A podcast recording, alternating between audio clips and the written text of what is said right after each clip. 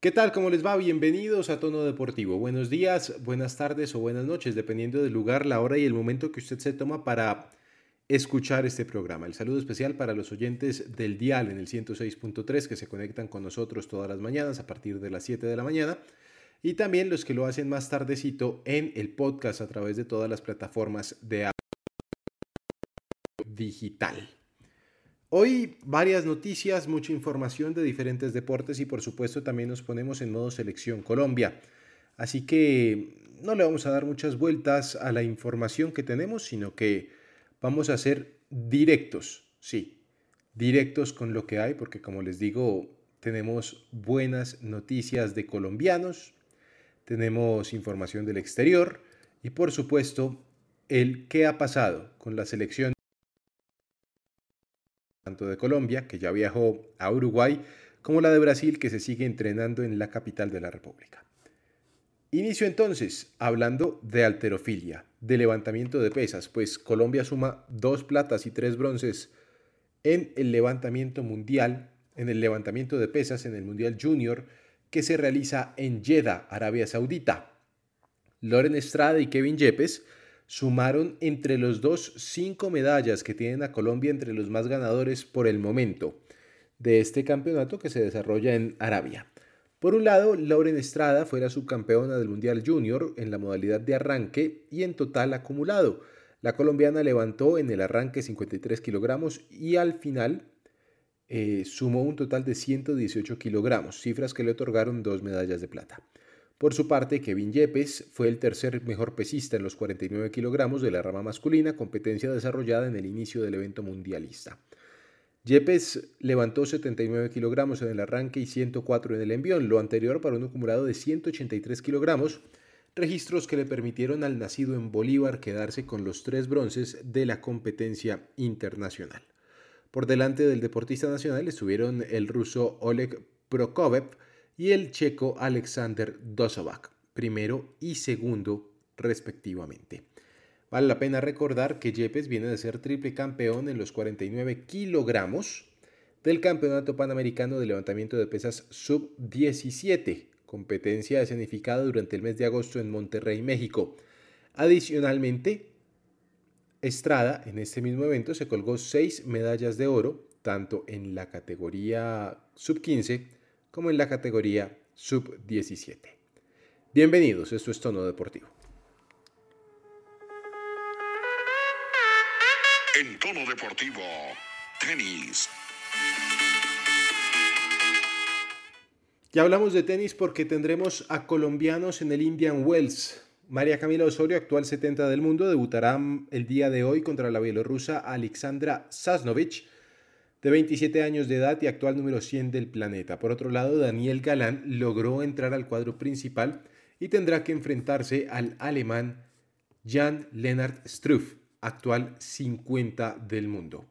Nicolás Mejía, que quería entrar al cuadro de Indian Wells, se tiene que quedar esperando hasta último momento prácticamente para ver si puede ingresar o no puede ingresar. Mejía quería participar por vez primera en los Masters 1000, pero no lo consiguió.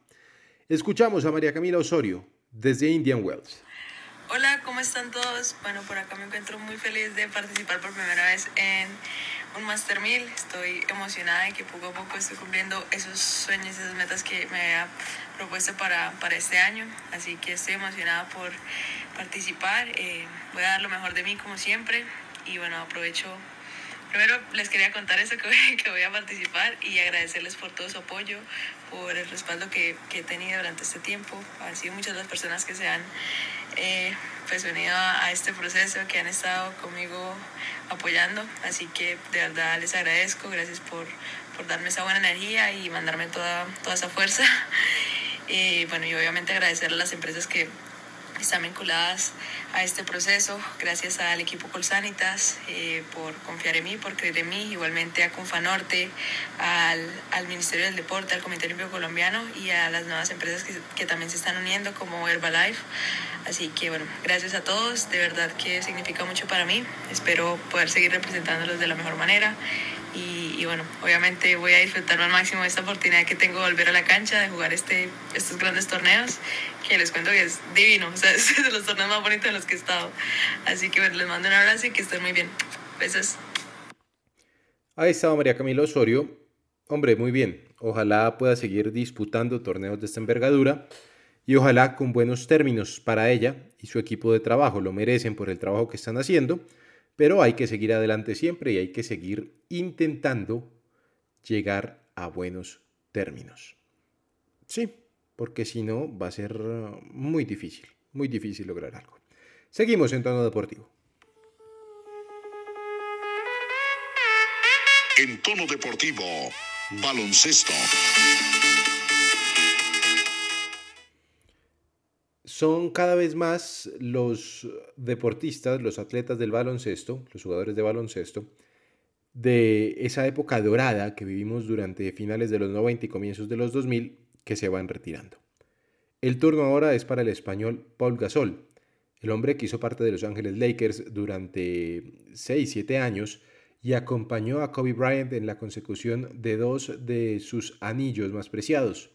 Pues bien, ha decidido retirarse Don Omar Pachón, ¿qué pasó con el señor Paul Gasol? Alejandro, muy buenos días, buenos días para mis compañeros, para todos los oyentes de Tono Deportivo que nos escuchan cada mañana a través de la emisora en el programa y también en las plataformas en nuestro podcast. Un Paul Gasol que le pone fin a una gran carrera. Se puede decir que es el mejor basquetbolista español de todos los tiempos. Inició por allá en el 98-99 con la camiseta del Barcelona y rápidamente llegó a la NBA siendo una promesa y ratificándose porque se coronó campeón con los Lakers, el equipo más rotulante en el que estuvo, pero también hizo parte de otras franquicias como los Chicago Bulls en un momento, como San Antonio Sports junto a Manu Ginobili, estuvo también por ahí merodeando con los eh, eh, Minnesota Timberwolves y otras camisetas que vistió a lo largo de su carrera que a la postre le puso fin nuevamente en el equipo de sus amores en el Barcelona. Él es un culé, un catalán de cepa y cuna, y que también junto a su hermano Marc Gasol guiaron a una de las mejores eh, selecciones españolas que se ha visto en el básquetbol en la historia de ese país, siendo eh, medallistas olímpicos con la roja y llevando a otro nivel a la selección a una altura de Argentina, y de otros países que le hacen o le intentan hacer pie a Estados Unidos como potencia. Un Pau Gasol que evidentemente será recordado con la camiseta de los Lakers, aquel número y mítico 16 con el que acompañó también a Kobe Bryant, un gran amigo de, de Paul Gasol y una persona que lo conoció muy bien, que también le dio ese gusto por el fútbol y lo acercó mucho al Barcelona. Recordemos que Kobe era muy afín al equipo blaugrana y era gracias a Pau Gasol, un, jugador que al final termina su carrera de gran manera y cierra a los 41 años un capítulo para pasar ahora a ese de post-estrella. Se piensa que dirigente, yo no creo que sea la verdad un, un director técnico y pues se quiere quedar en su país después de estar mucho tiempo en Estados Unidos. En tono deportivo, automovilismo. Hablamos de automovilismo, el día de ayer se corrió la NASCAR, una de las carreras más importantes en el Super Speedway de Taladega. Don Santiago Villarraga con los buenos días, parece que el único piloto de color que hace parte de la NASCAR pudo ganar. Alejandro, cordial saludo para usted, para mis compañeros y los millones de oyentes de Tono Deportivo. Y bueno, pues hay que mirar qué es de color, ¿no? Porque pues nosotros acá en, en Colombia sí, sí conocemos un poco más de, de, color, pero sí, así fue eh, el sueño que cumplió Búa eh, creo que se llama. No, no sé. perfecto.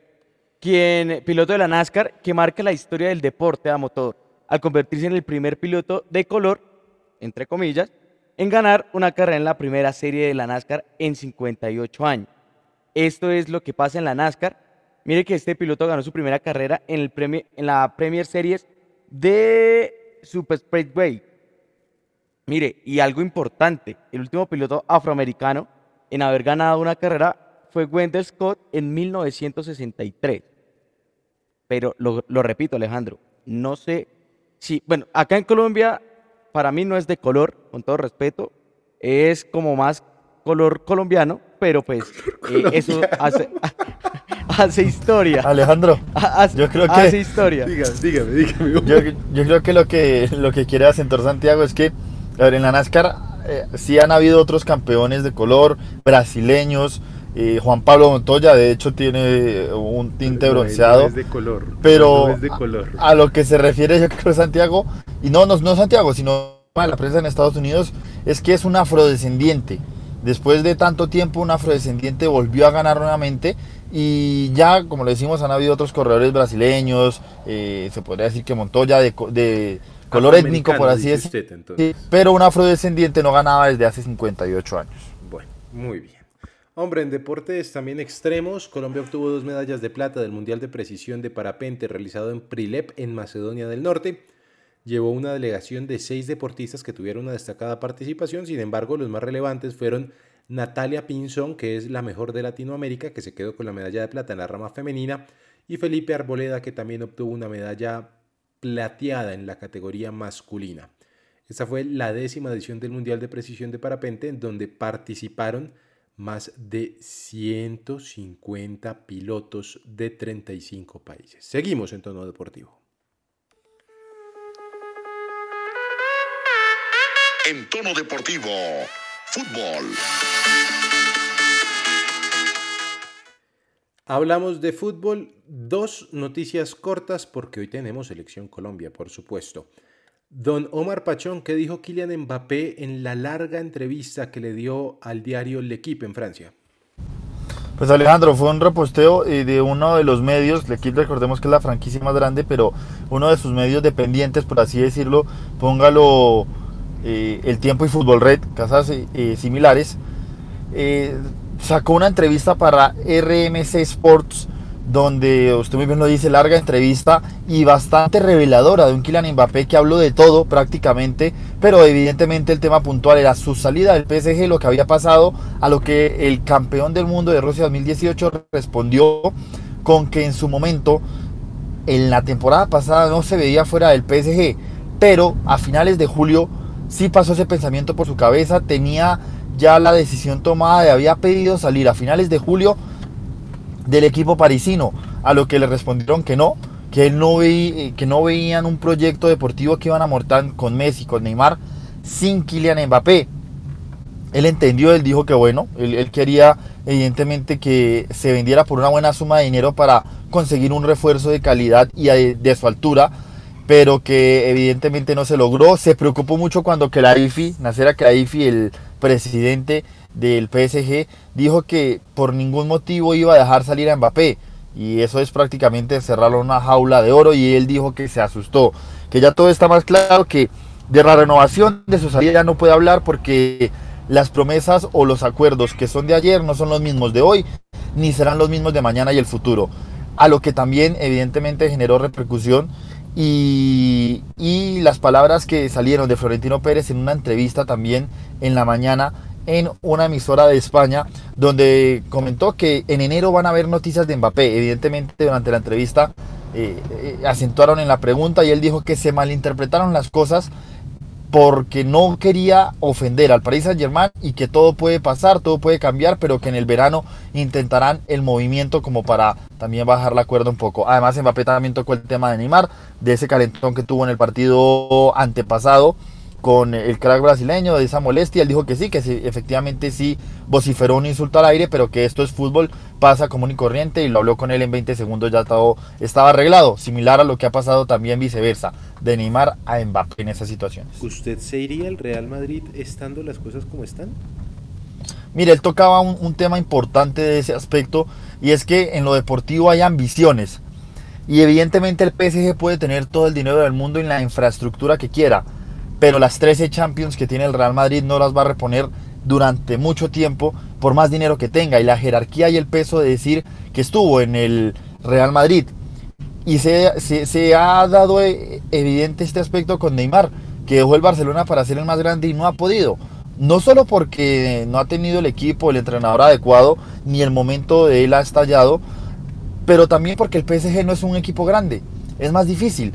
Y es más laurioso para la carrera de cada deportista hacerlo con los gigantes del mundo como lo son Real Madrid, Manchester United, Barcelona, Liverpool, Milán. Entonces él tiene el sueño, él quiere y Alejandro, póngale la firma que el próximo verano Mbappé estará en el Real Madrid. muy criticada la liga francesa, pero no está muy lejos de la española. Don Santiago, cuénteme cómo le fue a Neymar entrenando en Kennedy. Pues Alejandro, mire que los videos que subió la selección brasileña se, no se ve muy a gusto. Eh, son entrenamientos más bien suaves. Neymar, recordemos, que llegó muy tarde el día de ayer. Llegó en las horas de la madrugada, no tuvo mucho, mucho tiempo de descansar. Y vale recordar que la selección de Brasil Va a ser su último entrenamiento el día de hoy, también en el, no, oportunidad no va a ser en el Estadio Metropolitano Techo, sino en el Estadio Mesio Camacho del Campín. Después tomará un vuelo charter rumbo a Caracas, donde va a enfrentar a Venezuela. Me cuentan que Brasil no va a entrenar en Venezuela, no quiere entrenar, solo va a permanecer en el hotel y del hotel al estadio, del, del estadio al hotel, e inmediatamente se acaba el partido, toman un vuelo charter para Barranquilla para preparar lo que va a ser el juego del domingo frente a la selección Colombia. Muy bien, hombre, Alejandro, dígame, don Omar. En el entrenamiento de Brasil, ahí en Kennedy, en el Estadio Metropolitano de Techo, no se vio a Casemiro porque es una ausencia del equipo de Tite. Sí, ya, dejó la concentración, viaja directamente a España por una infección dental que lo aquejaba y que lo afectó bastante y por ende Casemiro se va de la concentración ya es una ficha menos para Tite que inmediatamente fue reemplazado por Douglas Luis, el jugador del Aston Villa, el centrocampista que reemplaza a uno de los referentes del Real Madrid y de la selección canariña. Muy bien, seguimos adelante en tono deportivo. En tono deportivo, atletismo. Una colombiana se coronó campeona de la maratón de Guayaquil. Don Santiago, ¿de quién se trata? Sí, Alejandro, pues precisamente estamos hablando de la colombiana Raquel Agudelo, que llevó a lo más alto la bandera de Colombia, que se coronó campeona de la prueba de atletismo internacional en Guayaquil, Ecuador, con un tiempo de 2 horas y 45 segundos. Es importante. Le digo el tiempo otra vez, 2 horas 45 minutos y 45 segundos. Eh, importante lo que está haciendo esta colombiana en atletismo, que yo creo que acá en el país no se le dio o no se le da el valor a estas grandes, grandes pruebas, que déjeme decirle que es para aplaudir lo que hace Raquel Agudelo y sobre todo que deja la bandera de Colombia en lo más alto en el ámbito de atletismo en el, internacional. Muy bien, para resaltar que los muchachos del equipo por venir van a estar viajando rumbo a Chicago para la maratón de Chicago que se realizará la próxima semana. Seguimos. En tono deportivo, ciclismo. Diego Arias se quedó con el subcampeonato del Mundial de Mountain Bike Maratón que se realizó en Italia. El pedalista boyacense se subió a la segunda plaza del podio después del alemán Andreas Siewald y el portugués José Díaz que terminó tercero. El deportista colombiano completó la prueba de 115 kilómetros y 4.500 metros de desnivel con un tiempo de 6 horas, 2 minutos y 3 segundos. Hay novedades con el EF Education First, Don Omar Pachón. Alejandro, así es, porque ya eh, se está cerrando esta temporada con el tríptico de carreras importantes en Italia. Nos quedan en el Milán de Torino, y la clásica de Lombardía que en su momento supo ganar Esteban Chávez.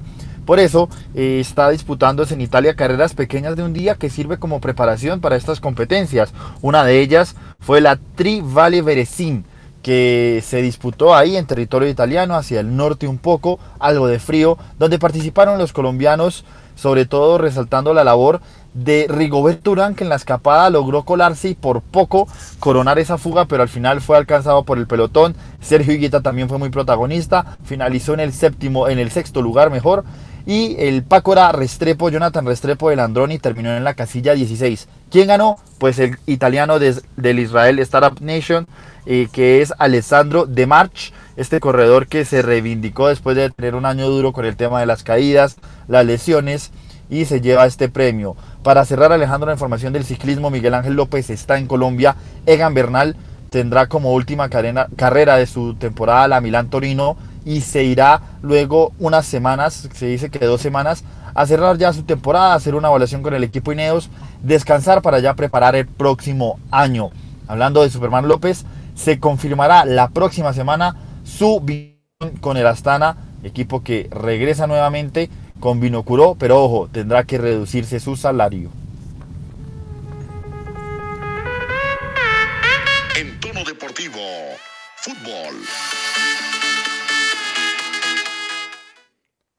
Y ahora sí, el momento que todos estaban esperando. Novedades de la selección Colombia, que ya se encuentra en territorio uruguayo. Hoy seguramente estarán haciendo el reconocimiento del estadio en el cual van, en el cual van a disputar el partido. No es el estadio clásico, no es el estadio de Peñarol, en cambio tendrán que jugar en el estadio del Nacional. Vi unas fotos de Radamel Falcao García con el 20 que está usando la 10. Me refiero a Juan Fernando Quintero y le voy a decir la verdad, don Santiago, me ilusiona bastante ver a esos dos en la titular. Sí, Alejandro, pues precisamente eh, la selección Colombia el día de ayer hizo su entrenamiento en el estadio Nemesio Camacho del Campín. A, eso de la madrugada uruguaya, 10 de la noche de acá de Colombia, llegó a Montevideo como tal, ya está preparando todo, ultimando detalles, lo que va a ser este partido frente a Uruguay. Y en conversaciones o en contacto con la prensa, los jugadores saben que es un partido directo. Y sobre todo de lo que fue en ese partido contra Uruguay en Barranquilla. Y es importante esa conexión porque durante todo el entrenamiento, videos y demás, se vio muy cerquita al señor eh, Radamel Falcao García y Juan Fernando Quintero. Y eso es lo que más prueba no, no le voy a decir un once inicial porque todavía falta el entrenamiento de hoy, pero todo parece indicar que Radamel sería ese 9 y que Juanfer estaría ahí detrás. Eso es lo que quiere Reinaldo y también, ojo, porque pueden haber sorpresas en la zona defensiva. Eso es lo que más o menos he podido averiguar, pero lo que le digo, toca esperar para el día de hoy lo que va a ser el entrenamiento y ya todo listo, todo preparado para que Colombia por lo menos sume puntos en condición de visitante. Omar, ¿es o no es ganable el partido frente a Uruguay? Difícil, Alejandro. Solo una vez en, eliminatorias hemos podido derrotar a Uruguay condición de visitante. Muy complicado se nos hace siempre el terreno de los eh, charrúas de esa garra uruguaya. Por allá en el 70 fue que ganamos. De resto, muy, muy complicado. Hay posibilidades. Yo creo que esta selección es muy pareja. Uruguay para mí está pronto no un escalón, sino en individualidad.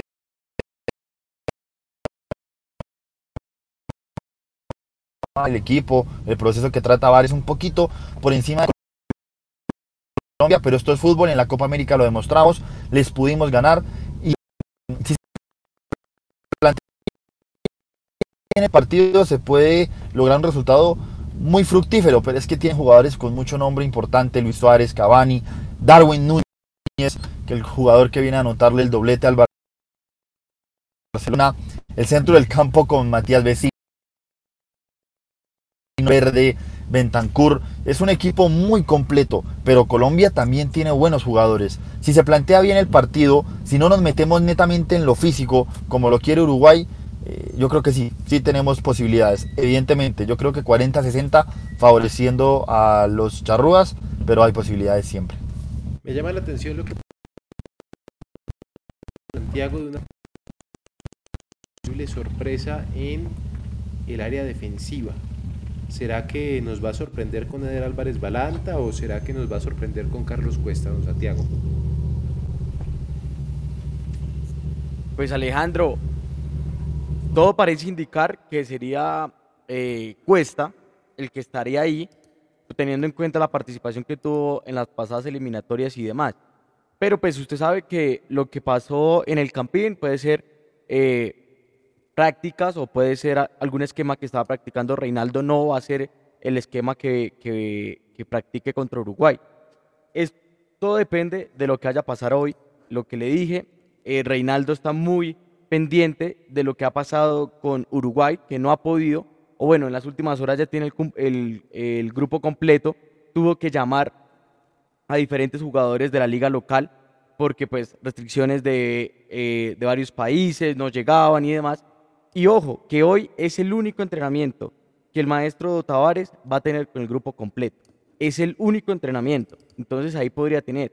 Y desde Uruguay se habla que Diego Godín no estaría en la titular teniendo en cuenta la velocidad que tiene Cuadrado y el señor Lucho Díaz. Ahora le pregunto a Don Omar Pachón, y con esta pregunta vamos terminando, porque sé que va a dar para eso. ¿Debe o no debe ser el titular Falcao García?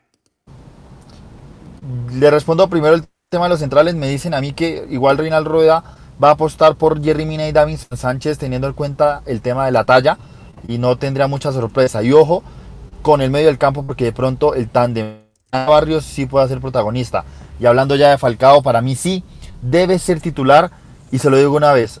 Radamel Falcao García sí. esta tarde arrancará como titular. Yo siempre lo he dicho, ayer pueden repasarse el podcast, Santiago. Se lo recomiendo en la plataforma Omar, de Spotify, Apple Podcast. eres. Dije que Falcao debería ser titular junto a Rafael Santos Borré. Si estoy en- equivocado o me estoy contradiciendo, Alejandro, corríjanos, porque usted fue testigo ayer de lo que dijimos, de lo que venía diciendo de Radamel Falcao García. Tiene que ser titular. Y, y pues yo creo que no variará mucho el tema de Luis Díaz y de Quintero. Yo veo también un poco complicado que si sale con tantos volantes podamos tener eh, un juego de creación. Pero a tener a Quintero en el terreno de juego, yo creo que lo mejor va a ser ataques directos. Balanta lo decía ayer en, en- en los eh, comentarios que hizo previo al viaje, que lo que van a intentar es cortar rápido el juego y salir rápido con los jugadores veloces. Entonces, a mi entender, Cuadrado y Luis Díaz estarán también desde el pitazo inicial. Don Santiago, ¿debe o no debe ser Falcao García el titular que comande el ataque? Y sobre todo, ¿deberían darle a él la cintilla de capitán? Alejandro, eh, creo que acá todos saben que yo defiendo a Falcao por encima de todo y Falcao tiene que ser el titular. Eh, primero, porque es- viene en un ritmo increíble, viene haciendo goles. Segundo, le da, solo con el nombre Radamel Falcao García, hace que la defensa uruguaya se preocupe un poco más que en tener a, a Zapata, a Miguel Ángel Borja en su momento si hubiera llegado, y a, bueno, y Rafael Santos Borré. Yo creo que da presencia y carácter en el frente de ataque colombiano. Y la cintilla de capitán tiene que dársela al mayor goleador de la selección Colombia, que es Falcao. Eso no tiene discusión alguna. 330 goles tiene Radamel Falcao García en este momento de su carrera. 35 con la selección Colombia. El hombre Está que- cerca de superar a Aristizábal Sí, como el mayor goleador colombiano. 345 goles, está a 15 goles Radamel. Gol por gol, partido a partido, seguramente lo va a conseguir. Pues bien, se nos va acabando el tiempo. No olvide, eh, hoy, esta tarde, 6 de la tarde, estará la selección Colombia, el equipo de todos, enfrentando a Uruguay por Copa, por Copa no, por eliminatoria. Mañana nos encontramos todos en el postpartido. Sí, les contamos qué pasó. ¿Qué nos Alejandro. gustó, ¿Qué no nos gustó? Dígame, Omar. Eh, no, le, le digo también de una vez, se me, se me- se me olvidó comentarle que en, en la vuelta a Boyacá comenzará con un prólogo y, y tendrá inicio en Villa de Leyva, una competencia que irá hasta el domingo con el prólogo más cuatro etapas. Jodido montar bicicleta en Villa de Leyva, yo. Coger una Pues sabe que no- No, es- no es tan complicado en el sentido de que va a haber harta montaña y va a ser una linda carrera. Lástima que no hay transmisión. En Villa de Leyva. Ah, no, eso sí, con una París con una- con una adoquín de esos que hay por ahí. infierno del norte. Imagínese usted aquí, estos. Por eso es que no vienen, porque la verdad es complicado. Pero bueno, Bueno, nos encontramos entonces mañana con más información. Les tenemos lo que sucedió con el Independiente Santa Fe y el América de Cali en la primera final de la Superliga. además de, por supuesto, toda la información en tono deportivo. Feliz día.